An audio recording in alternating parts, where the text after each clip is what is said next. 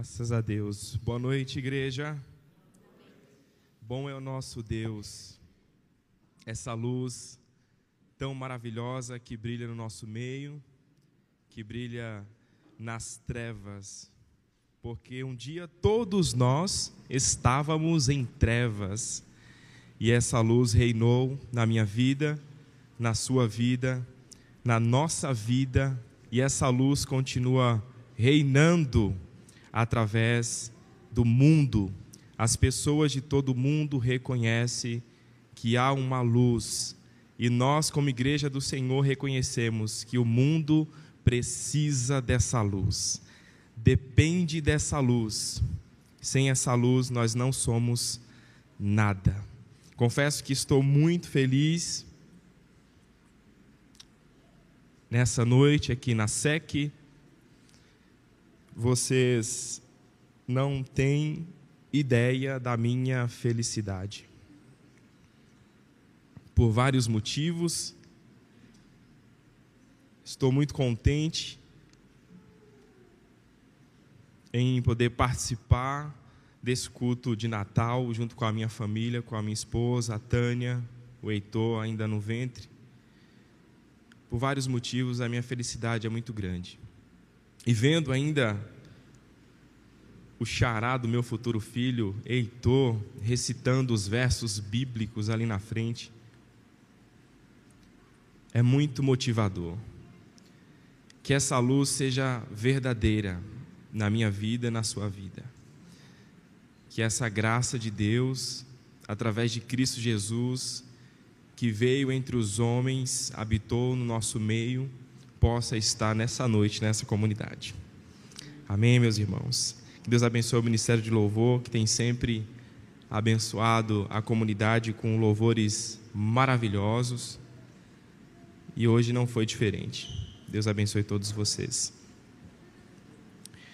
Eu queria fazer menção de um texto breve, que se encontra em Isaías, capítulo 11, versículo 1.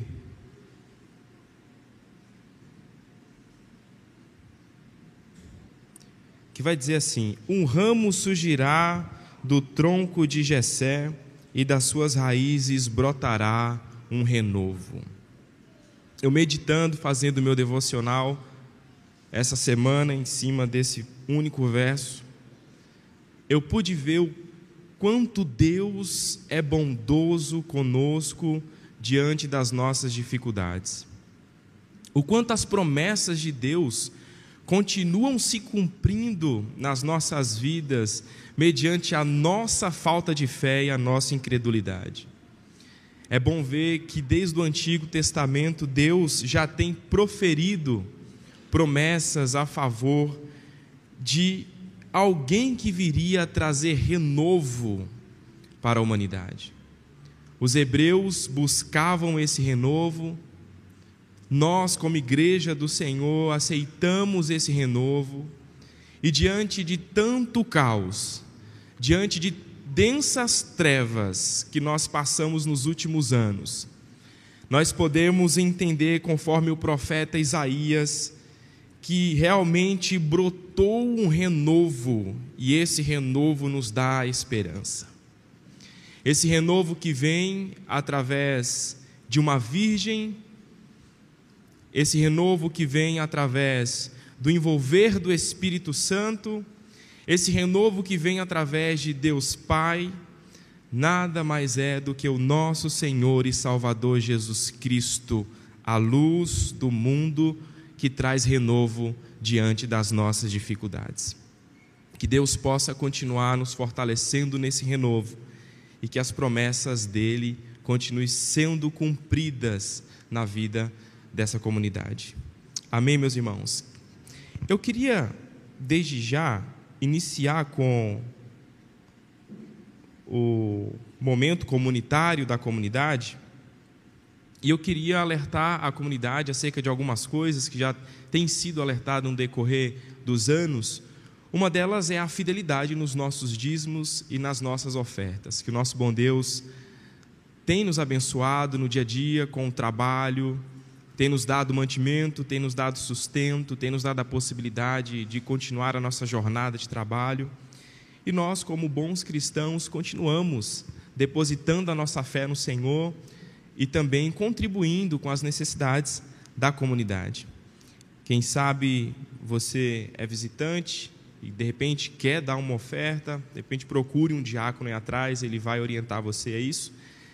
Mas nós que somos membros já recebemos através do boletim informativo no WhatsApp da SEC os dados bancários e também os dados para a gente fazer as nossas ofertas. Então você que é dizimista e ofertante da SEC, da Casa do Senhor, tem esse aviso lá no seu WhatsApp para você continuar contribuindo com as com a obra do Senhor e com as necessidades da comunidade. Eu queria já chamar também o pessoal do Avental para poder dar o um anúncio sobre o festival do dia 10, festival de Natal. Será maravilhoso, não tenho dúvida. O pessoal tem caprichado em todos os materiais, desde a decoração da comunidade até a divulgação através das redes sociais, dos impressos. Então, será maravilhoso. Obrigada. Boa noite. Gente, está chegando, né? Uns meses atrás eu vim aqui e falei: está chegando o, o bazar, que deixa a gente ansioso. E o festival não está sendo diferente. A gente está ansiosa. Estamos muito. Mas a gente está com uma expectativa tão boa é, esse final de semana a gente panfletou, sabe? As meninas aí do avental, as loucas do avental aí. E a gente entrava nas padarias, a gente entrava nos prédios, a gente supermercado, num monte de lugar aí. E uma pessoa falou comigo assim: Ué, mas crente faz esse tipo de trabalho? Igreja evangélica faz esse tipo de trabalho? Fala, oxe, por que, que a gente não faz esse tipo de trabalho? Se todo mundo faz, nós fazemos também. Nossa, eu estou tremendo, né? É, cadê minha secretária? Vem cá, segura esse microfone para mim, querida. Vem cá. Não podia deixar passar essa, né, gente? É, gente, mas está sendo tão bom. A, a receptividade está sendo tão legal. As pessoas estão gostando muito. E, e, as pessoas que vão expor, elas estão com uma esperança tão grande assim. Primeiro, muito felizes de participar de um evento de forma quase que gratuita, né? Porque a gente, a gente pediu uma ajuda de 50 reais só para ajudar um pouquinho nas despesas. Porque o nosso objetivo realmente. Gente do céu, vem cá, Paulo, segura aqui para mim, bobo. Não, mas eu tenho secretária, Claudão, tá? Ó. Ah, segura aqui para mim. Aí só falta eu tremer, né? Não foi combinado. É secretária. Aí, ó, bem melhor, tá vendo? E, então, a gente vai ter, vou dar só a palhinha do que vai ter. A gente queria pôr as fotos aqui do material, mas a gente não conseguiu fazer isso. Mas, gente do céu, tá bonito demais. Ó, vai ter artesanato. E falei artesanato, nós vamos vender aventais, tá bom? Da SEC. E teremos cinco aventais infantis. Cinco. Então vai ser um para cada família, pelo amor, tá? Os meninos da Poli todos querem. Mas já avisamos lá, é um por família. E tá lindo demais. Então, se você quiser já adiantar o seu, pode me falar que eu já reservo. É, a gente vai ter biscoito amanteigado, a gente vai ter lingerie e pijamas, papelaria, moda infantil, moda feminina, um monte de coisa super legal, adoro. É, peraí, Paulo, vem cá, assim. A gente vai ter bolos, doces, todos os irmãos aqui da igreja. Ah, sabe os pães da, da Sui? Teremos também. Panos de prato da, da Morata, tá? como é que é? Da Márcia, da Dona Morata. A gente vai ter a Bíblia falada e a competição de quem decora os nomes. Eu acho que eu estou nessa, que eu estou sabendo bem. É, doce, já falei. Artesanato em feltros. É, peças em macramê e fuxico. Adoro também, bem legal. E balas delícia e linguiça da, da Soninha, tá bom? Guirlandas. Ah, muitas coisas, muitas. Muita coisa, muita coisa legal. Na alimentação, a gente vai fazer o almoço. E essa grana do almoço a gente vai reverter aqui para a construção da, da reforma da igreja, tá bom? Então, mesmo quem não puder ficar aqui o dia inteiro com a gente, que venha é, prestigiar os nossos é, expositores, mas pode vir e comprar o seu almoço, né? É, vai estar tá bem gostoso, é o Toninho, tem uma equipe bacana aí preparando isso para a gente. Então, vocês são mais do que convidados. A gente vai ter pão de queijo e congelados. Então, vou chegar agora. A secretária está me adiantando aqui. Ela sabe que eu esqueço, né? Olha só que legal que a gente vai ter também. A Letícia e a Laurinha, junto com o JNV, eles vão fazer aqui um estúdio para um ensaio, um mini ensaio fotográfico de Natal, todo com o tema de Natal. Então, se você já quiser reservar esse serviço com a Letícia, gente, as ideias são maravilhosas. O JNV está entrando com tudo. Então, as ideias são super legais. Então, venham aqui e prestigiem esse pessoal. A gente vai ter serviço de massagem com a fisioterapeuta Grazi. A gente vai ter um trabalho com a Teobel. E o acupunturista, o Ricardo, também vem. E eles estão cobrando um valor assim, bem baratinho, né, Grazi? Bem barato mesmo. Estou bem impressionada, inclusive, quero já agendar a minha. E eu vou estar trabalhando, né? Tem um tempo. Então, é, se vocês quiserem esse serviço, já podem fazer um agendamento. Eu acho até bom para as meninas que elas não ficam com o tempo ocioso e dá para atender todo mundo, tá? Irmãos, é isso. O festival é sábado, de 10 às 17 horas. Venham aqui, prestigie a gente, prestigie o pessoal e convide os seus vizinhos. A gente tem ainda alguns. Alguns panfletos, são poucos, poucos, porque nós já trabalhamos para caramba, já, já divulgamos bastante. Mas a gente tem alguns ainda que você pode levar e dar para sua família. Se você mora em prédio, pode divulgar no seu prédio. Tem alguns cartazes ainda. Que se você tem uma padaria bacana, que tenha muito movimento lá perto da sua casa, peça para esse pessoal deixar você fixar esse material lá. Tá bom? Tá entendido? Tem alguma dúvida?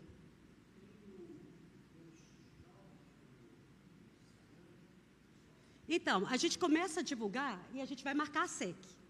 Aí se, a SEC vai começar a divulgar. E vocês podem reproduzir isso muito. Se cada um colocar na sua rede social, vai ser muito bom. Né?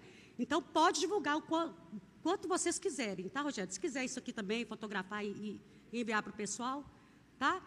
É, a expectativa é muito grande. Deus é, vai honrar esse trabalho. Muita gente vem aqui. A gente vai fazer panfletagem, né, Júlio? É, é, é evangelização.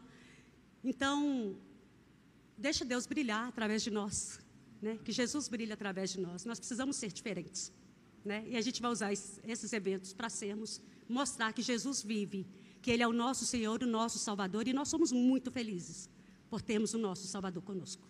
Amém? É isso aí. Não deixe de participar do Festival de Natal, sábado agora, dia 10. Tenho certeza que será maravilhoso. A gente sabe que esse nervosismo todo também é porque o evento está acontecendo. Existe uma certa felicidade por parte de quem organiza de ver as coisas acontecerem, né? e também a ansiedade de saber quantas pessoas vão estar presentes, se realmente vai atender às expectativas que cada um tem. Mas nós sabemos, meus irmãos, como foi bem dito aqui, é um evento que fará com que Cristo a luz do mundo brilhe nas nossas vidas. Mas não somente vindo para o evento do Festival de Natal, você pode contribuir, você pode também ajudar com as orações orando para que esse evento aconteça, orando para que pessoas que não conhecem a Jesus possam estar aqui na SEC no dia 10, no sábado, e conhecer o nosso Salvador, essa luz que nós proclamamos aqui através dos louvores. Outras pessoas precisam ser impactadas através dessa luz. E como que isso acontece? Com o meu testemunho, com o seu testemunho, com o seu convite, o meu convite, as pessoas vão vindo para a comunidade, vão conhecendo e vão conhecendo esse nosso Salvador. Então não deixe também de orar pelo pessoal do Avental que está se propondo a organizar esse evento tão maravilhoso. Ainda falando sobre Natal, hoje nós iniciamos aqui na SEC uma série de mensagens acerca do Natal. Desde a semana passada nós tivemos o Moreno já falando aqui à noite sobre o período de advento. E pela manhã, o Júlio iniciou hoje falando também sobre o Natal. Será uma série de três domingos, aonde o Júlio e eu iremos falar acerca do Natal. Então eu deixo aqui o meu convite a você e a sua família. As crianças também estão aprendendo acerca do Natal com o material deles, do jeito que eles venham entender realmente o significado do Natal. E o nosso convite é: venha, participe, É um tempo precioso, um tempo maravilhoso. Começa às 10 horas da manhã. Eu tenho vindo, é, não tem como ficar de fora, né? Pastor recém-chegado da comunidade tem que estar presente praticamente tudo. Mas, meus irmãos, tem sido um tempo precioso. Hoje o Júlio nos surpreendeu com a graça da palavra de Deus. Eu saí daqui alimentado e o domingo é diferente quando nós dedicamos o primeiro momento ao Senhor né, esse primeiro momento de adoração. Então, não deixe de participar e trazer os seus filhos para a escola dominical. Além disso, nós temos também o acampamento dos jovens que está chegando. Né? Esse, ó, cadê o Ru? Tô, tô, tô entrando ainda na vibe do Ru. que Deus abençoe esse acampamento. Você também não pode ficar de fora de trazer o seu filho, um jovem conhecido, de repente você tem um primo, uma prima que está distante, afastado dos caminhos do Senhor. Essa é a hora. A oportunidade de trazer essas pessoas é essa, nesse acampamento de jovens. Então, tragam as pessoas para que elas possam, jovens, participar do acampamento. Eu queria também é, explicar algo para ficar bem claro acerca dos valores aqui do acampamento do JNV. Nós temos a promoção que está rolando até o dia 31 do 12. Então, marque aí na sua agenda, até 31 do 12, você pode trazer mais três pessoas de fora da comunidade. E você trazendo essas três pessoas, você tem uma entrada gratuita, que no caso é a sua. Né? Então, traga três pessoas que não conhecem a, ainda a comunidade, você tem uma inscrição gratuita até o dia 31 do 12. É, e esse valor, até o dia 31 do 12, é de 490 reais.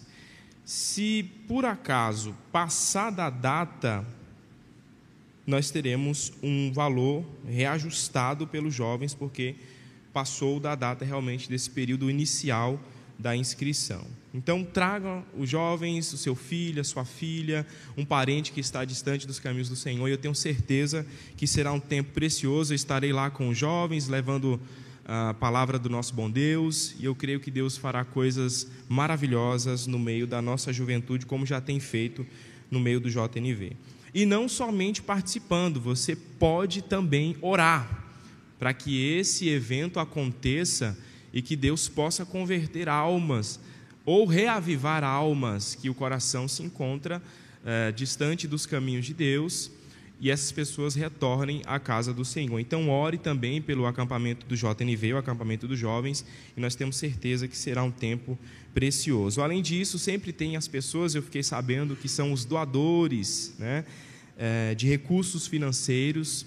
De repente você quer doar para ajudar o JNV nesse acampamento, procure a liderança do JNV eles irão explicar para você, de repente, o que está precisando, as necessidades, ou você pode também pagar para alguém que não tem o recurso de ir para o acampamento. Isso é investimento na vida de um jovem que no futuro pode também ser um grande evangelista e ganhar almas para o Senhor. Bom, eu acredito que é esse o nosso momento comunitário. Que Deus abençoe todos vocês. Eu queria agora chamar o Júlio que irá nos abençoar com a palavra de Deus. Estenda suas mãos para cá, nós iremos fazer uma breve oração pelo Júlio. Querido Deus, Pai de toda luz, digno de honra e glória, o Senhor é. Nós apresentamos, Pai, o teu filho nessa noite, o Júlio, que irá nos alimentar através da palavra de Deus. Ser com o teu filho, Senhor traga à memória aquilo que ele preparou durante essa semana para que a igreja possa entender alguns significados de coisas maravilhosas acerca da tua palavra. Que ele venha ser um instrumento de Deus em tuas mãos e prepara os nossos corações também para recebermos a tua palavra de forma maravilhosa. É isso que nós te pedimos no nome santo de Jesus. Amém.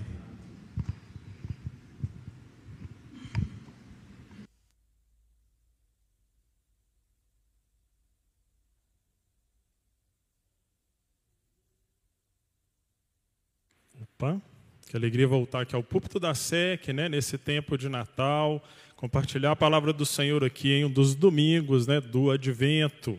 Os irmãos sabem né, que eu gosto muito aí dessa época de Natal e eu fico muito contente né, de poder pregar é, sobre esse acontecimento tão crucial para a história da redenção nesses dias é, do advento. Tá? Como eu disse na semana passada, é importante a gente ter esse entendimento a respeito daquilo é, que é o advento. Né? Estamos celebrando aí os dias é, que antecedem a chegada do dia de Natal, o dia em que nosso Senhor Jesus Cristo é, nasceu.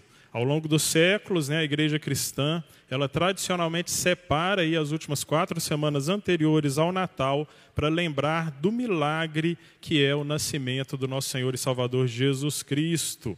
Então, o advento é esse tempo em que a gente é, encharca os nossos corações com a palavra de Deus, nos preparando para aquele dia em que nós vamos celebrar o Natal. Né? Não é um jantar de família entre amigos, é a chegada do dia em que nós nos lembramos que o Filho de Deus se encarnou para viver entre nós.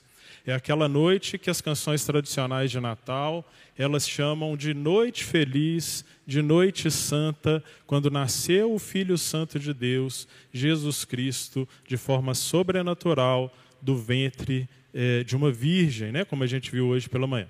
Portanto, advento é o tempo é, de crença em um milagre. O um milagre é, do nascimento virginal do nosso Salvador Jesus Cristo mas é também um tempo de espera, né? E a nossa espera pelo dia 25 de dezembro é também uma proclamação profética, porque assim como os antigos aguardavam a vinda do Messias, nós também aguardamos a sua segunda vinda, o seu novo advento. Os antigos ansiavam pela vinda do Salvador, e o Salvador se manifestou por meio do nascimento de uma criança. Nós hoje nós também ansiamos por esse, pela vinda desse mesmo Salvador, mas agora ele virá é, como grande rei que vai assumir o seu lugar de governo sobre toda a terra. Então a esperança do Natal é também a esperança da segunda vinda do nosso Salvador. Então eu convido você a se envolver com esse tempo de Natal é, com esse olhar, o olhar de um peregrino esperançoso que aguarda esse novo advento daquele dia é, em que aquele que veio a primeira vez encarnado e nasceu como um bebê em Belém, vai voltar é, para nos buscar. Então, para aguçar o seu olhar, eu gostaria de convidá-lo a abrir a sua Bíblia no texto do profeta Isaías. E a gente vai ler Isaías capítulo 9, os versículos 1, 2, 6 e 7. Isaías capítulo 9, versículos 1, 2, 6 e 7. Então, vou pedir que você abra a sua Bíblia, acesse a sua Bíblia, né, se ela estiver aí no seu celular. E agora é aquele momento em que você deve se cuidar né, para se libertar aí das suas distrações. Então, desative as notificações dos seus aplicativos do celular, né? Em especial as notificações dos seus aplicativos de mensagens, redes sociais, né? Desativa aí o seu WhatsApp, seu Instagram, né? Porque agora é aquela hora em que a gente evita sair para beber água, ir no banheiro, né? A não sei que seja um caso muito extremo, porque a gente vai se colocar diante da palavra do nosso Deus. Então vamos honrar, vamos respeitar a palavra do Senhor, que vai ser lida e que vai ser pregada nessa noite. Amém? Então me acompanhe aí. Vou ler aqui na NVI, Isaías capítulo 9, versículos 1, 2, 6 e 7. Então diz assim a palavra do nosso Deus: Contudo, não haverá mais escuridão para os que estavam aflitos. No passado, ele humilhou a terra de Zebulon e de Naphtali, mas no futuro honrará a Galileia dos gentios, o caminho do mar, junto ao Jordão.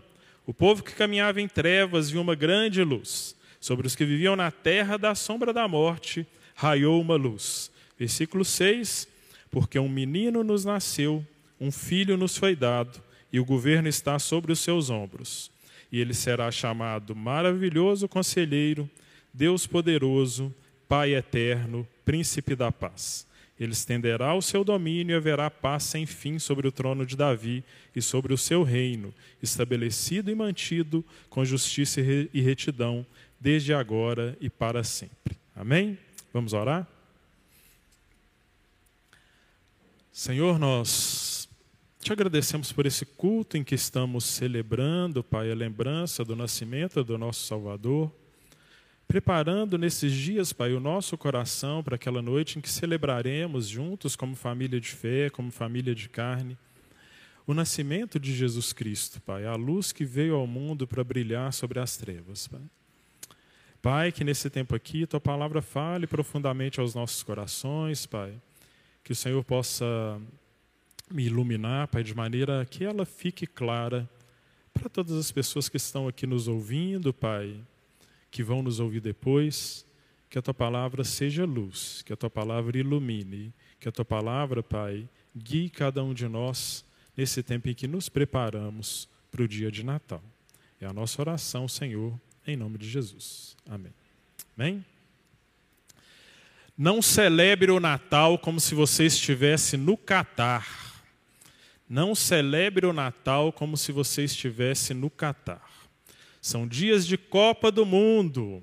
Então, mesmo que você não goste de futebol, de alguma forma essa que é a maior competição esportiva do planeta acaba afetando a sua vida, pois influencia e muda a rotina de milhões de pessoas ao redor do mundo. Muito possivelmente amanhã o seu horário de trabalho mudou, o seu horário de escola mudou, porque o nosso time, né, a nossa seleção vai jogar amanhã de novo. E especificamente nesse ano de 2022, talvez a Copa chame a sua atenção ainda mais, porque ela está sendo disputada no Catar, um país do Oriente Médio de costumes e tradições bem diferentes dos nossos, inclusive no que se refere ao Natal. Então, se você estiver acompanhando a cobertura do evento, deve ter notado que em lugares públicos não há nenhuma referência ao Natal. Então, não há luzes de Natal nas ruas, não há árvores enfeitadas, não há decoração ou iluminação nas casas. Né? Não sei se você já reparou, as casas lá só podem ter um mesmo tom. Ou elas são bege, ou elas são marrom, da cor das areias do deserto. E não há nem mesmo né, a possibilidade de você ir lá no mercado comprar um panetone como a gente come aqui, né? Porque você não vai achar. Então, catarianos, catarenses, catares, né? qualquer um desses gentílicos é, é válido, eles não celebram o Natal.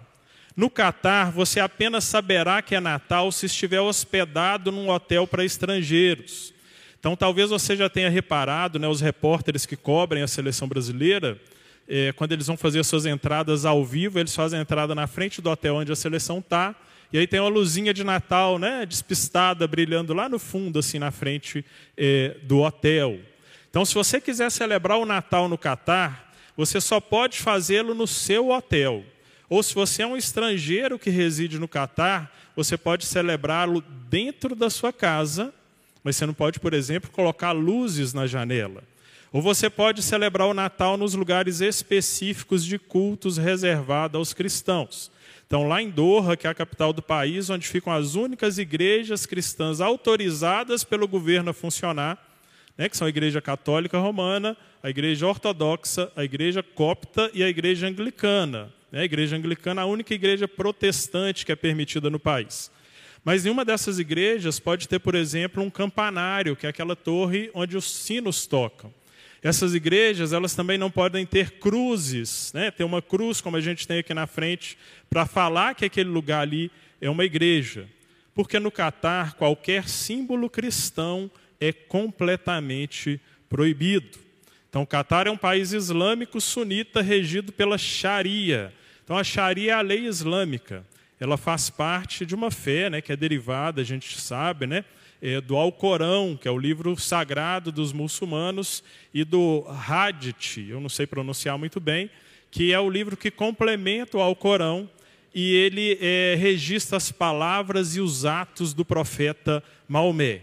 Então, dessa maneira, se um catariano se converte ao Evangelho, ele está proibido de frequentar os, loca os locais de culto que são reservados aos cristãos estrangeiros e ele vai precisar manter a sua fé em segredo, pois o governo desse país não permite a conversão de um muçulmano. Então lá não tem liberdade religiosa e os cristãos são perseguidos pelo, igreja, pelo governo local. Então na lista mundial de perseguição de 2022, né, que é o ministério Portas Abertas, que é um ministério que acompanha a igreja perseguida, os cristãos perseguidos ao redor do mundo, coloca o Catar lá na 18ª posição como um país que tem aumentado a pressão e a violência contra os cristãos lá no país da Copa. Eles cada vez mais fecham igrejas clandestinas que são descobertas e perseguem os cidadãos do país que professam a fé no Jesus que nós estamos professando aqui hoje à noite. Então, na prática, lá no Catar, celebrar o Natal é não celebrar.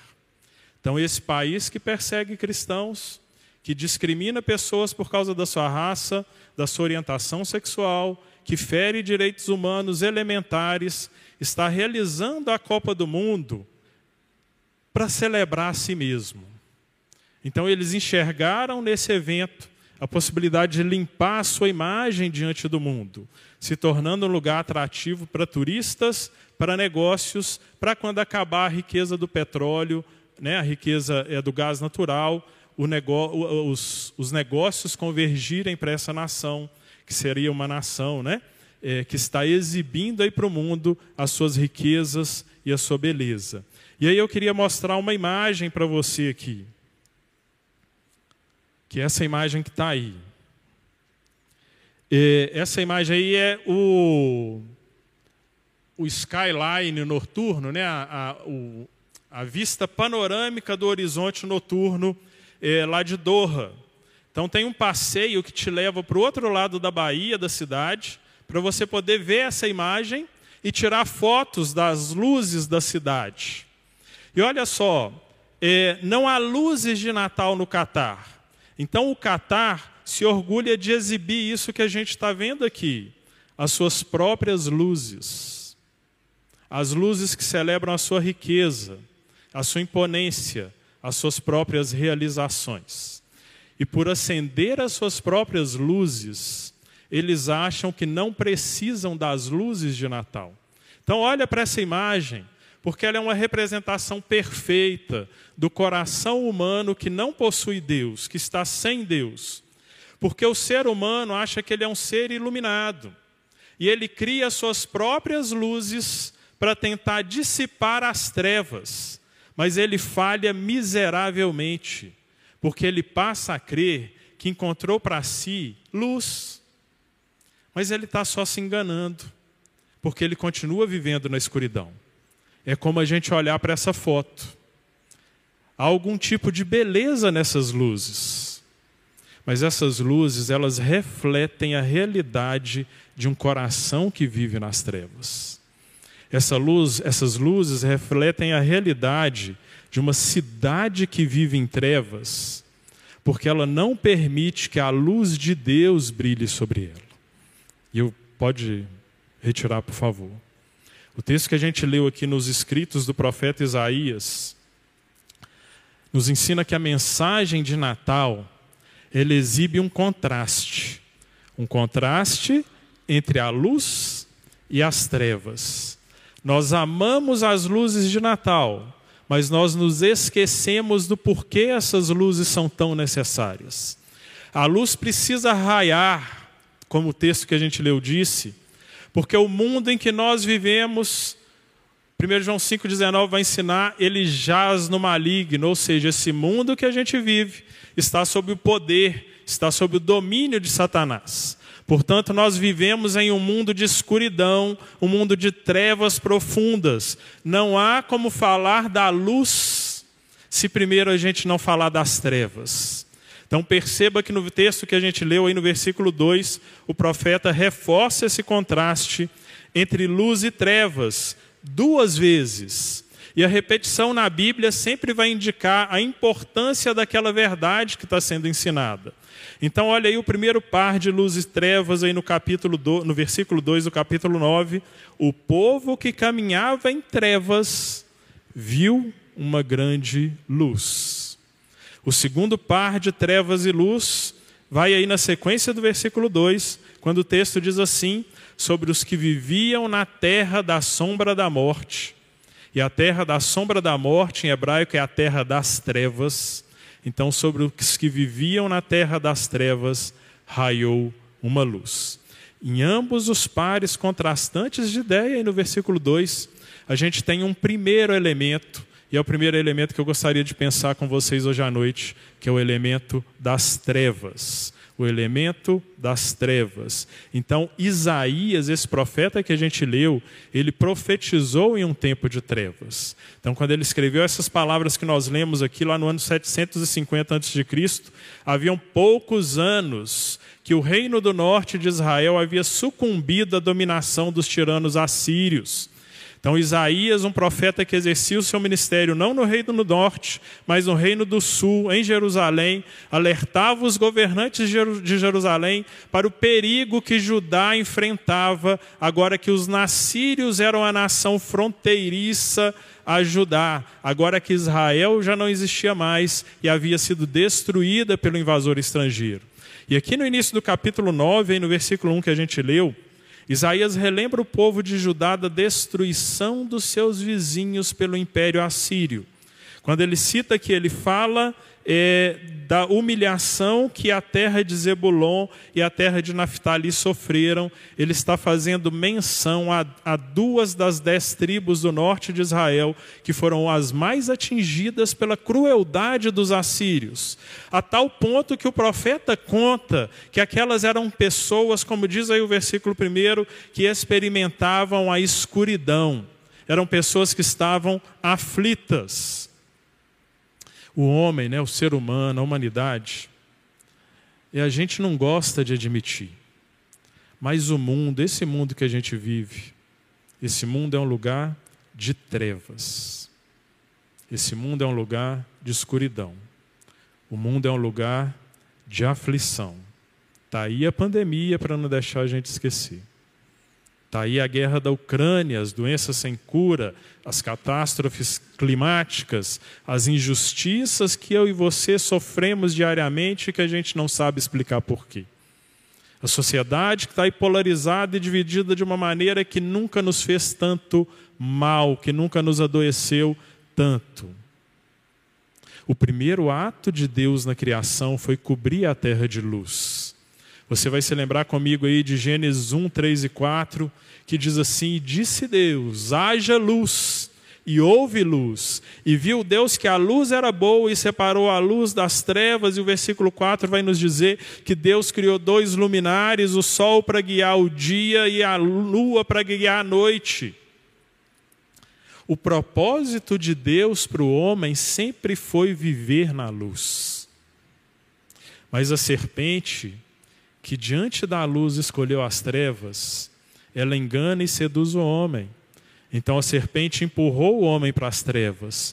E depois de comer o fruto e pecar pelo pecar e pecar pela primeira vez, Gênesis capítulo 3, versículos 10, versículo 10 nos conta que a primeira atitude do homem pecador foi se voltar para a escuridão. Diz o texto que Adão, em resposta a Deus, disse assim: Fiquei com medo por isso me escondi. Deus, como de costume, foi procurar o homem ali no jardim para se relacionar com ele. E a resposta do homem foi essa: foi algo como: olha, eu me escondi, eu fugi para o lugar escuro para fugir de ti, Senhor. Eu me voltei para a escuridão. Gente, que tristeza. Deus queria se relacionar com o homem, criou um lugar de luz para o homem. E ele escolheu a escuridão por causa do pecado. Ele decidiu se esconder. Colossenses 1,13 menciona o império das trevas. Ali no Éden, na queda do homem, Satanás usurpava para si o domínio que Deus havia concedido ao homem sobre a criação. Lembra que o homem, colocado naquele mundo de luz, recebeu do Senhor um lugar. Domine, né, governe a minha criação. Quando o pecado entra no mundo, o pecado deu início então ao império das trevas. Satanás usurpa para si o governo sobre as trevas, sobre esse mundo que se torna um mundo de trevas, e nós, a humanidade, passa a viver na escuridão. Mas como eu falei aqui agora há pouco, o ser humano, a gente resiste em admitir que vivemos num mundo de trevas. Então nós somos como os catarianos que criam a sua própria luz para lidar com a escuridão. E nós nos enganamos achando que nós não precisamos daquela luz que criou o mundo. E nós, infelizmente, infelizmente essa é a realidade de um homem que nega o seu estado de escuridão. E esse fato de um homem negar que vive na escuridão é, paradoxalmente fica muito claro, fica muito evidente quando a maioria das casas acendem as suas luzes de Natal. Na última quinta-feira, né, não sei se você viu ou ficou sabendo, a caravana de Natal da Coca-Cola passou por Belo Horizonte. Não sei se você né, sabe disso, a Coca-Cola faz isso há vários anos. E ela passou aqui pertinho da gente, ó, na Avenida Tancredo Neves, quinta-feira à noite. Né?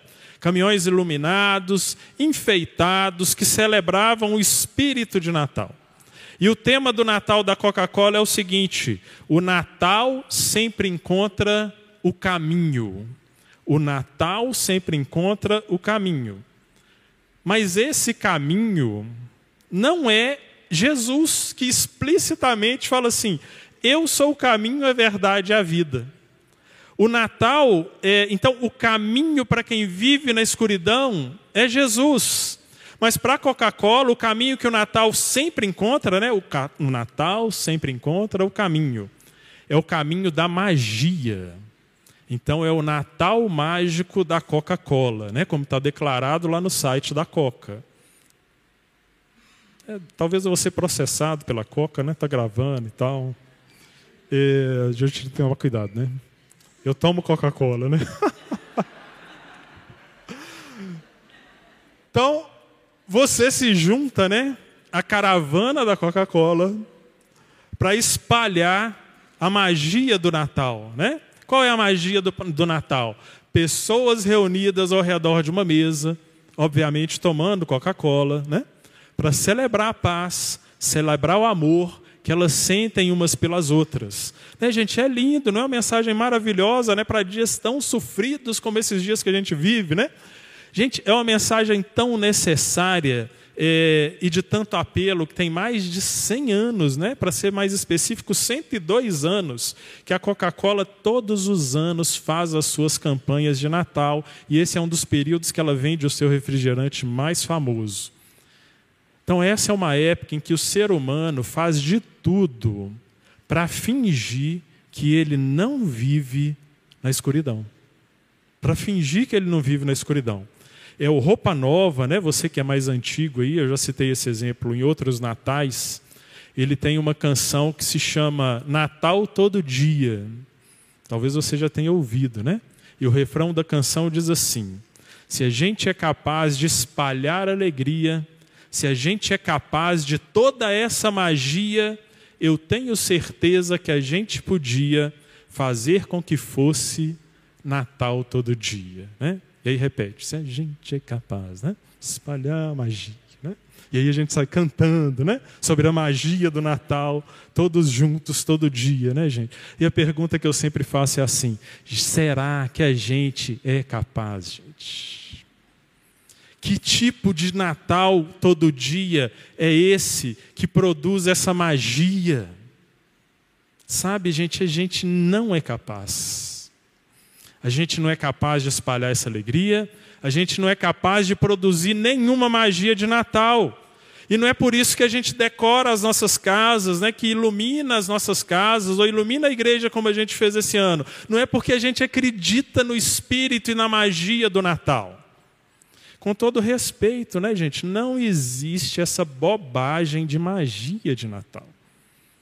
É? E aí as criancinhas esperam o Papai Noel passar, né? E aí fica todo mundo alegre, todo mundo feliz, porque é o tempo de Natal, né? E a gente se abraça na confraternização da empresa, e a gente troca presentes no amigo oculto com os nossos colegas de faculdade, né? Porque afinal é tempo de Natal. Isso tudo é uma grande bobagem. Porque isso não existe. Isso não existe. Nós decoramos e iluminamos as nossas casas. É, não porque a gente quer acender luzes de Natal, né, como a gente fez aqui, para espalhar essa magia do Natal. nós decoramos e iluminamos as nossas casas para compartilhar com o mundo o cerne, o ponto mais importante da história de Natal, que está aqui no versículo 2. Uma luz raiou. Uma luz raiou. Então, se você acender as luzes de Natal para celebrar essa tal magia do Natal, você está vivendo lá como os catarianos. Você está acendendo luzes que não significam nada a não ser a celebração das próprias trevas que estão no seu coração. Porque a primeira mensagem do Natal é uma mensagem impopular. Nós vivemos num mundo de trevas. Nós vivemos num mundo repleto de maldade, num mundo repleto de sofrimento. Trevas são ignorância. Né? Ninguém sabe o suficiente para curar o mal, o sofrimento. Está né? é, tá aí a Covid, o câncer que não tem cura, novas doenças vão surgir, né? casos de racismo, exploração sexual, violência de toda sorte, traição, desavença, divórcio. Irmãos e irmãs que estão nas trevas, na ignorância, ficam brigando uns com os outros aí por causa das suas idolatrias políticas. E a palavra chama que unidade. Então é triste, gente, mas a lista de trevas, a gente podia continuar uma lista de trevas aqui quase interminável. Quase interminável. E é por isso que a luz faz tanta falta. E o Natal nos lembra que a luz que nós precisamos é uma luz que vem de fora do mundo, né? De fora do mundo. Então, que me desculpe lá o Roupa Nova, né, que eu gosto tanto, mas a gente não é capaz de magia nenhuma, gente. Primeiro João, né? Primeiro João não, o Evangelho de João, capítulo 1, versículo 9, fala assim, olha, o, o Heitor leu aqui, né? Estava chegando ao mundo a verdadeira luz. Lembra do advento, a vinda, a chegada? Estava chegando ao mundo a verdadeira luz que ilumina todos os homens. O Timothy Keller, naquele livrinho vermelhinho, eu já indiquei para muita gente aí, né, chama Natal Escondido, ele nos lembra que a mensagem do cristianismo é: as coisas vão muito mal e não temos como curar ou salvar a nós mesmos. As coisas vão muito mal. E aqui entra o segundo par contrastante do Natal. As coisas vão mal, o mundo vive em trevas, mas a gente tem uma esperança. E essa esperança está aí no versículo 2, que diz assim: que o povo que caminhava em trevas viu uma grande luz sobre os que viviam na terra da sombra da morte, raiou uma luz. Observe que a Bíblia diz que não brotou né, da própria terra uma luz. A luz raiou sobre o mundo. Essa luz vem de fora do mundo. Essa luz não está na gente, não está no caminhão da Coca-Cola, não está nas músicas que a gente canta, não está na nossa magia de ser gente boa nessa semana de Natal. Essa luz ela vem de fora do mundo. Quando a gente volta aqui para o texto de Isaías, versículo 1, Isaías olha para o futuro.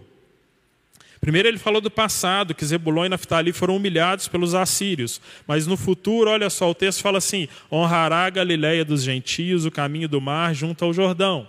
Então ele diz que a Galiléia dos gentios, o caminho do mar, as áreas junto ao Jordão, possuem alguma esperança.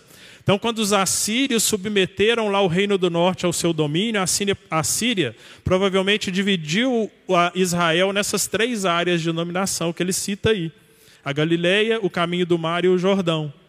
E o profeta vai dizer que o povo, que ele fala que no versículo 1 vivia em escuridão e estava aflito, esse povo um dia, no futuro, seria honrado novamente, por quê? Porque uma luz vai raiar sobre eles. Então, se você já ouve os meus sermões aí há algum tempo, né, ou participa das aulas aí que eu compartilho com vocês sobre a Bíblia, você já sabe que um bom companheiro de todo estudante da palavra de Deus é o nosso amigo dicionário, tá? Dicionário. Então, toda vez que você encontra uma palavra e aquela palavrinha ela faz um sentido, ela dá uma importância para o texto, recorra ao dicionário. E se a gente recorrer ao dicionário, a gente vai descobrir que raiar né? Isaías fala assim: raiou uma luz. Não é uma palavra comum do nosso vocabulário. Então, raiar significa brilhar, expelir raios luminosos, aparecer, surgir, começar a despontar no horizonte. Então, muito provavelmente, essa grande luz que raiou sobre o povo que caminhava em trevas mostra que Isaías tem na sua mente algo similar à luz do sol. E ainda recorrendo lá ao Natal escondido do Timothy Keller, ele vai nos lembrar que o sol é fonte de vida. Então, assim como o sol que brilha fora da terra, há uma luz de fora desse mundo que veio para nos salvar da escuridão na qual nós estamos imersos. Lá em João capítulo 8, versículo 12, nas palavras do próprio Jesus: Eu sou a luz do mundo, quem me segue nunca andará em trevas, mas terá a luz da vida. Então, sem sol não haveria vida na terra. E Jesus está lembrando que Ele próprio é a luz da vida. Atos 17, 28, né, nos ensina que essa é a luz que nos sustenta. Nele vivemos, nos movemos e existimos. Então, nós existimos, nós vivemos nesse mundo, a gente está aqui porque Ele, Jesus, é essa luz que raiou no meio das trevas, é a luz que nos sustenta, é a luz que nos mantém de pé a cada instante. Nós existimos porque Ele, Jesus, brilha porque essa luz nos sustenta. Então, gente, a gente precisa admitir.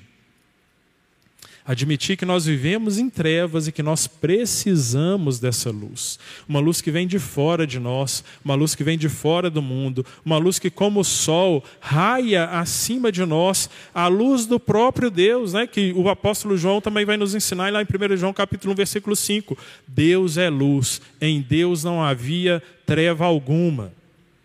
Então, Natal, gente, Natal é essa lembrança de que a luz de Deus brilhou sobre nós. E por isso a gente não precisa mais andar em trevas. Isaías vai prosseguir dizendo assim no versículo 6: Ó, um menino nos nasceu, um filho nos foi dado, e o governo está sobre os seus ombros. Então lembra que Isaías fala de um povo que caminhava na escuridão por causa de um governo cruel, o governo assírio. Lembra que quando o pecado entrou no mundo, lá em Gênesis 3, o governo da criação que havia sido outorgado ao homem, ele foi usurpado por Satanás? Pois bem, esse governo agora pertence ao menino que nos nasceu, ao menino que nos foi dado. As trevas não governam mais sobre esse mundo. As trevas não governam mais sobre as nossas vidas, porque um menino nasce, nos nasceu, um filho nos foi dado. Então a luz raiou, né, brilhou, e essa luz nos libertou das trevas, porque a gente recebeu um presente de Deus. E esse presente é esse menino que nos foi dado, que nasceu para nós, né? É a conjugação reflexiva do verbo. Jesus veio para mim. A luz veio para mim, a luz veio para você. A gente estava em trevas. Mas de um jeito que a gente não merecia, Deus nos deu esse presente de graça. A sua própria graça manifesta naquele menino que nasceu. Sabe, é por isso que eu amo Natal. E não é por causa das luzes, da árvore de Natal, do panetone, dos hinos, né, que a gente canta que são tão belos, maravilhosos, né, emocionantes, né? Lógico, né, essas coisas né, me fazem gostar de Natal também. Mas eu amo celebrar o Natal, porque o Natal é a celebração do nascimento do nosso Salvador Jesus. No Natal a gente se lembra que esse mundo que jaz em trevas recebeu o presente de uma luz que brilha sobre nós. O menino nasceu para nos salvar. E eu e você, que andávamos em trevas, a gente recebeu o presente da luz da salvação. Então, Natal, gente, Natal é um tempo para a gente celebrar com entusiasmo, com alegria no coração, o presente maior que Deus nos deu, a salvação encarnada em Jesus Cristo. E sabe o que, que também é muito impressionante que o evangelista Mateus vai nos lembrar? Que quando Jesus morreu, ali na cruz, as trevas desceram sobre a terra. Mateus 27, 45 diz assim: E houve trevas sobre toda a terra, do meio-dia às três da tarde. Naquela hora que Jesus estava na cruz, morrendo no nosso lugar, ele atraiu para si todas as trevas desse mundo. Toda a escuridão recaiu sobre ele. Porque os nossos pecados nos colocam no caminho das trevas, eles geram a escuridão na qual a gente vive. E Jesus, ali na cruz, ele atraiu toda essa escuridão para si. O apóstolo Pedro, que estava ali naquele dia, que viu aquela cena, lá em 1 Pedro, capítulo 2, versículo 9, ele diz que Deus nos chamou das trevas para a sua maravilhosa luz. Deus nos chamou das trevas para a sua maravilhosa luz. Então, outra coisa que eu digo quando as pessoas me perguntam por que, que eu gosto tanto de Natal, é que eu gosto de Natal, gente, porque Natal é uma mensagem de esperança.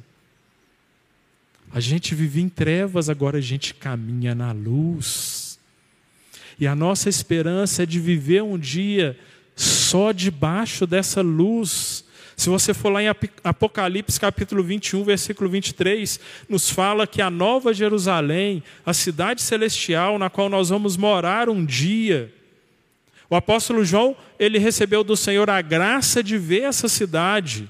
E ele contou o seguinte para a gente: o texto fala assim: essa cidade não precisa de sol, essa cidade não precisa de lua para brilhar sobre ela. Lembra lá de Gênesis? Ele está ecoando Gênesis. No princípio, Deus disse: haja luz, houve luz, e ele criou o sol, ele criou a lua. Vai chegar um dia, gente, que não precisa mais dos luminares.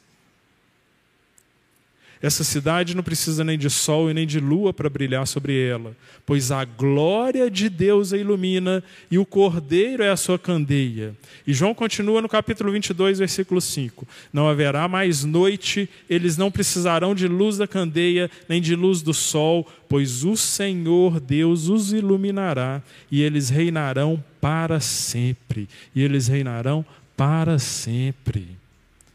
Gente, celebrar o Natal é celebrar, é proclamar a esperança de que um dia nós vamos viver numa cidade sem trevas, sem escuridão, num mundo onde não tem mais, é, onde a luz nunca se apaga, porque a própria luz, que é Deus, essa luz vai brilhar e essa luz vai nos iluminar. Semana passada, depois do culto, é, eu vim aqui num determinado momento, né? E as nossas luzes de Natal estavam todas apagadas. Aí eu chamei a Poliana né, e falei assim: Poliana, a gente precisa deixar essas luzes ligadas. Me ensina aqui, né, porque se alguém desligar, eu quero saber como é que eu faço para ligar essas luzes que a gente acendeu aqui. E aí depois disso, né, mandei uma mensagem lá no grupo dos diáconos assim: galera, vamos manter as nossas luzes de Natal acesas durante todo o período de Natal. Mandei uma mensagem lá para Neusimar, né, que nos ajuda aí, nos apoia na, no cuidado da igreja diário aí, né?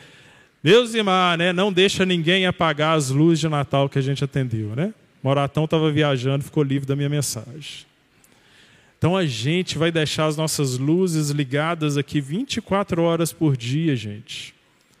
Porque a gente precisa se lembrar que um dia nós viveremos com o Senhor numa cidade onde a luz nunca se apaga, onde nós nunca mais enfrentaremos a dor e o sofrimento das trevas e da escuridão.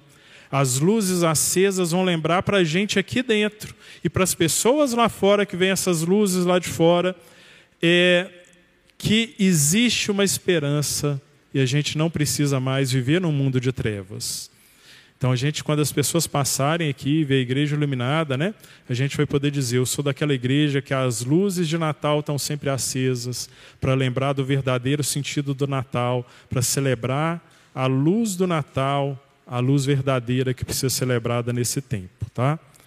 Talvez você ache que o Natal é uma tradição que já está ficando sem graça aí para você, por causa das trevas que estão nos assolando, sei lá, por causa da pandemia da divisão que a gente está vivendo, das dificuldades que você está enfrentando, por causa do cansaço que é natural nesse final de ano, a gente fica muito cansado.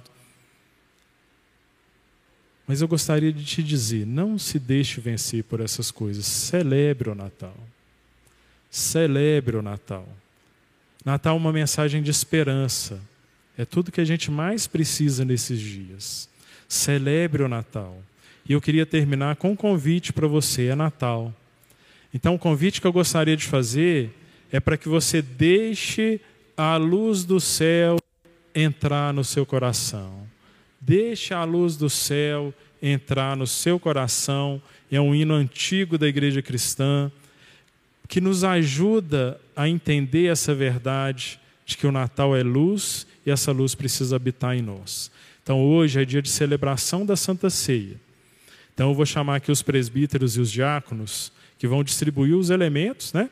Então vou chamar aqui o Guilherme, chamar o Daniel, né? Chamar ali o Cristiano e Lidiana, tá? Para virem aqui na frente. Enquanto os elementos são distribuídos, né, são distribuídos, eu vou chamar também o pessoal do louvor. O pessoal do louvor pode vir aqui para frente. É... Enquanto a gente canta e recebe os elementos,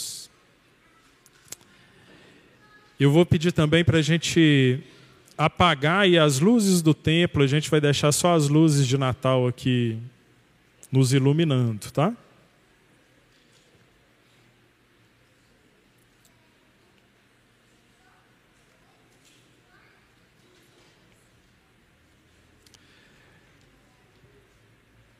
Então, olha só, o pessoal está se preparando aqui para distribuir o pão e o vinho.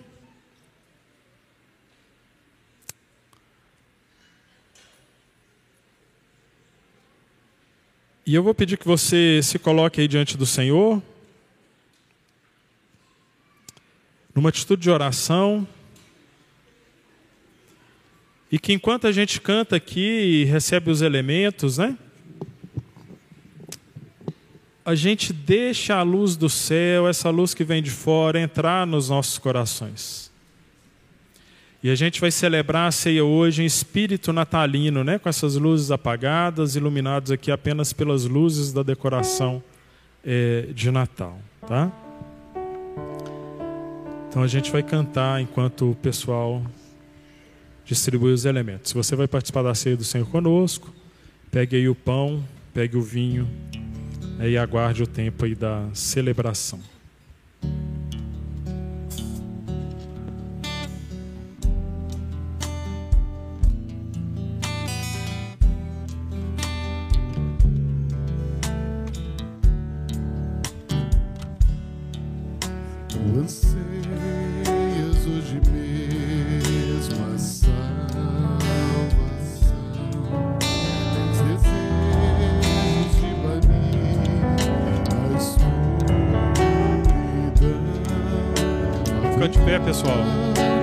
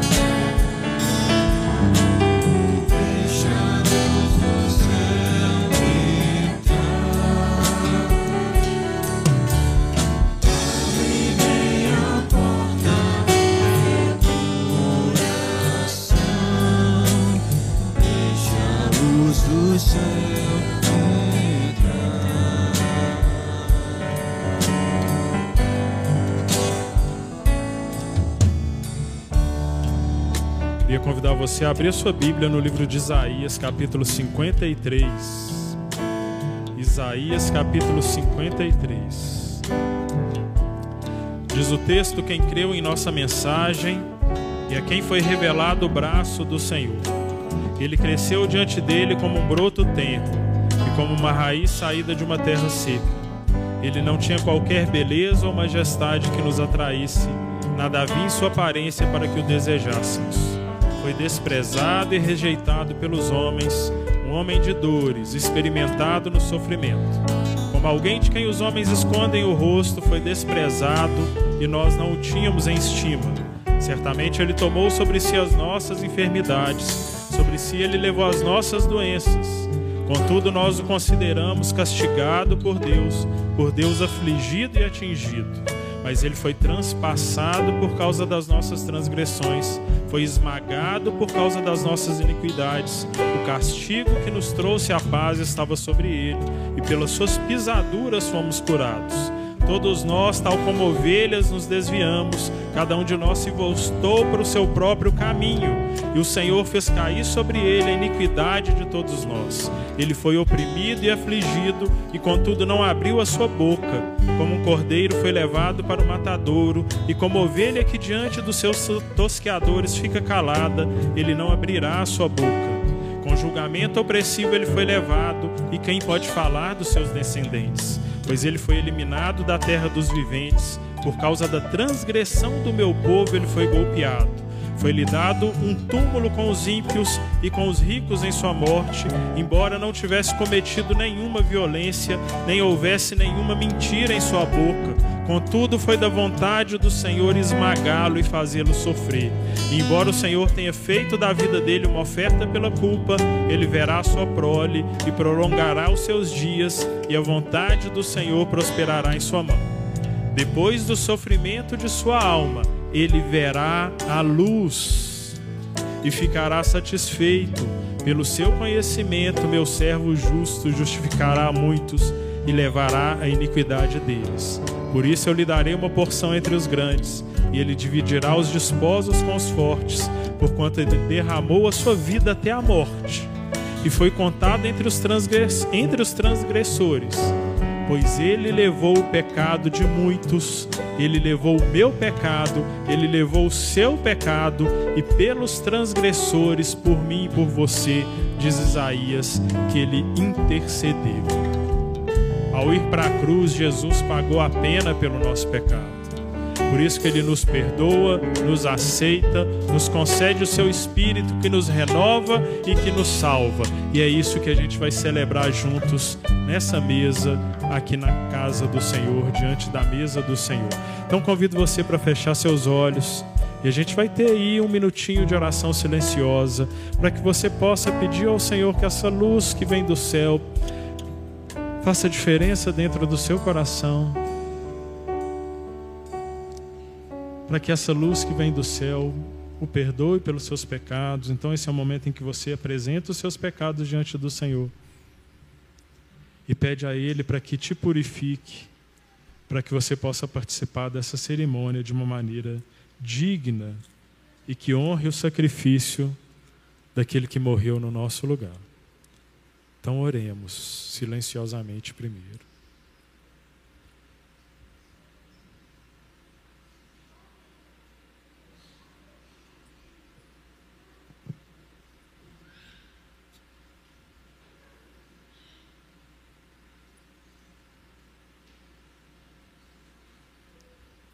Senhor nosso Deus e nosso Pai, gratos estamos aqui na tua casa, Pai, celebrando essa ceia nesse domingo tão especial, que é um dos domingos do advento, Pai, do tempo em que nós preparamos o nosso coração para que juntos possamos nos lembrar e celebrar o nascimento do nosso Salvador Jesus Cristo, Pai.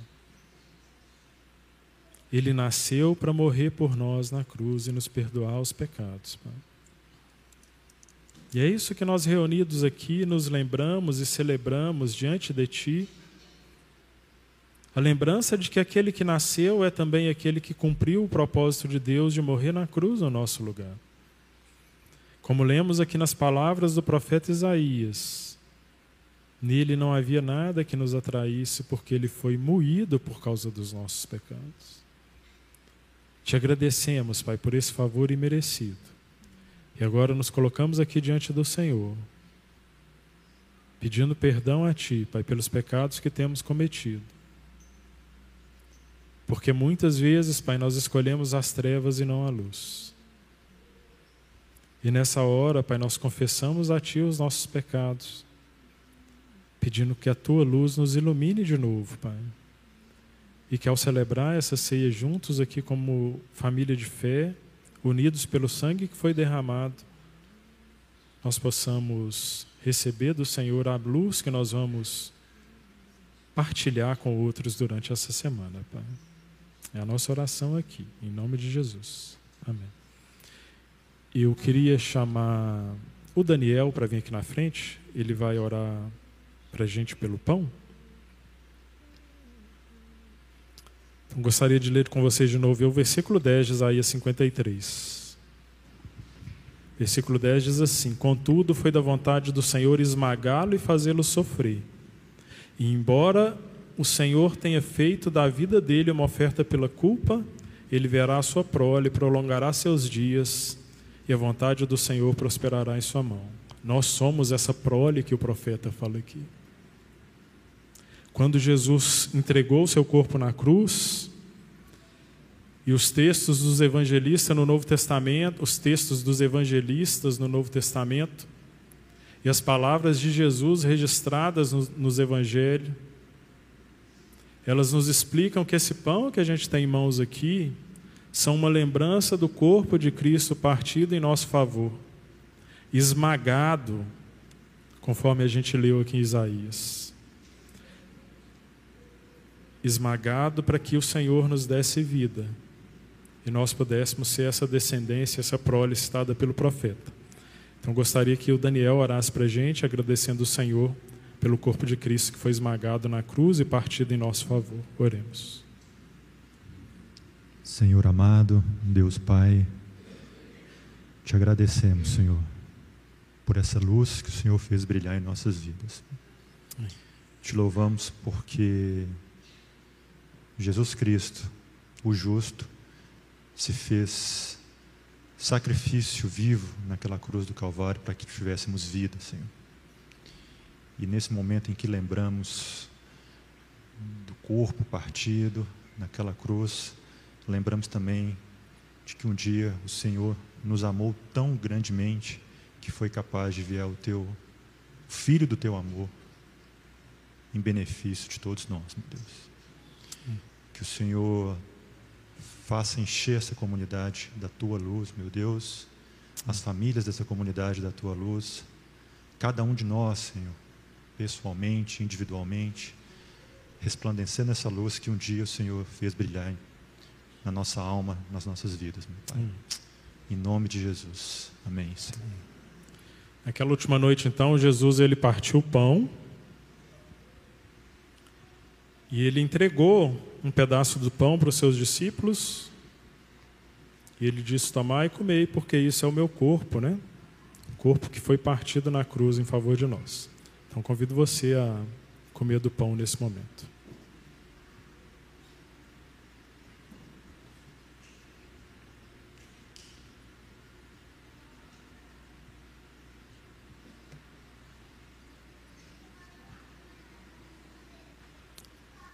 Versículo 5 de Isaías 53 fala: Mas ele foi transpassado por causa das nossas transgressões, foi esmagado por causa das nossas iniquidades, e o castigo que nos trouxe a paz estava sobre ele, e pelas suas feridas fomos sarados. Então o profeta nos lembra que ao ser transpassado, o sangue de Jesus foi vertido por nós e por causa das suas feridas de sangue nós somos curados. Então, de novo, a gente se lembra aqui dos textos dos evangelistas do Novo Testamento, das palavras de Jesus registradas nos evangelhos, que nos explicam né, que esse vinho, esse suco de uva que a gente tem em mãos aqui nessa noite, são uma lembrança do sangue de Cristo, do sangue que foi derramado porque o cordeiro foi transpassado na cruz.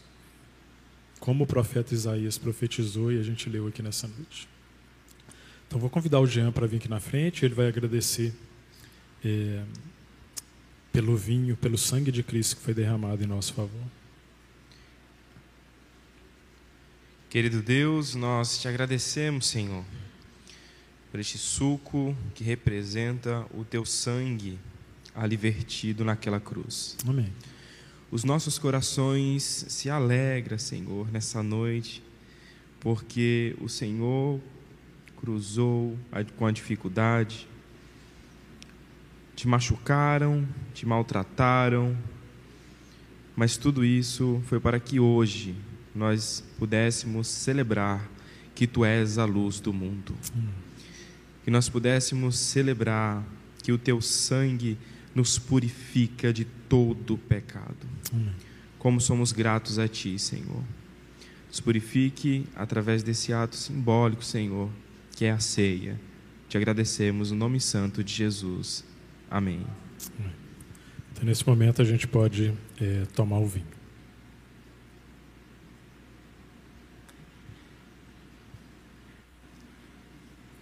Leiamos aí novamente o versículo 11 de Isaías 53. Depois do sofrimento de sua alma, ele trará a luz e ficará satisfeito pelo seu conhecimento. Meu servo justo justificará a muitos e levará a iniquidade deles. Jesus só trouxe a luz porque ele sofreu no nosso lugar. Jesus só trouxe a luz porque ele morreu no nosso lugar.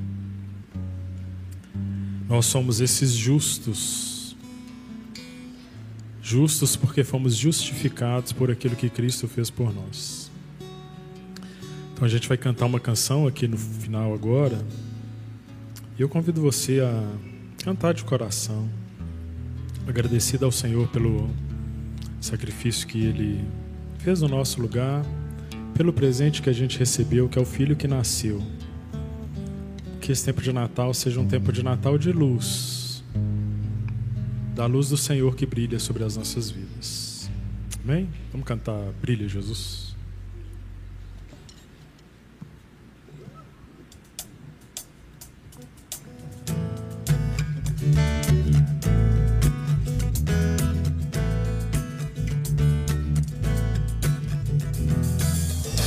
Vejo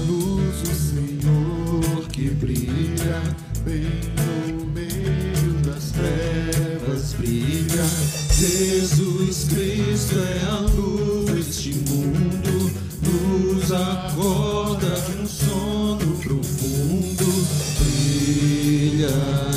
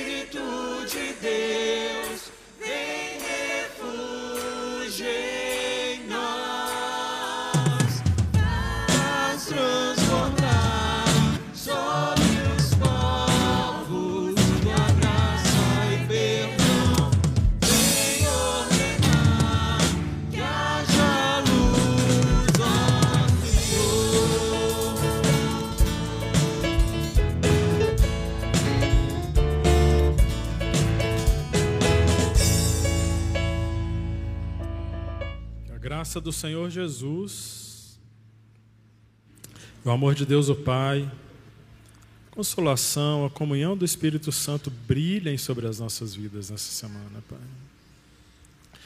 Que essa luz, Pai, que nos alcançou um dia, alcance outras pessoas por meio de nós, Pai. Foi o Senhor quem nos convocou a ser luz do mundo, Pai. Então, que nesse tempo de advento, Pai, que nesse tempo de preparação para o Natal, o Senhor use a vida de cada um de nós aqui, Pai, para brilhar a tua luz, Pai. Para que outras pessoas sejam alcançadas, tiradas das trevas e da escuridão, ao perceberem em nossas vidas uma luz que brilha, porque vem do Senhor. Nos usa, Pai para que outras pessoas sejam alcançadas por essa luz que brilha em nós.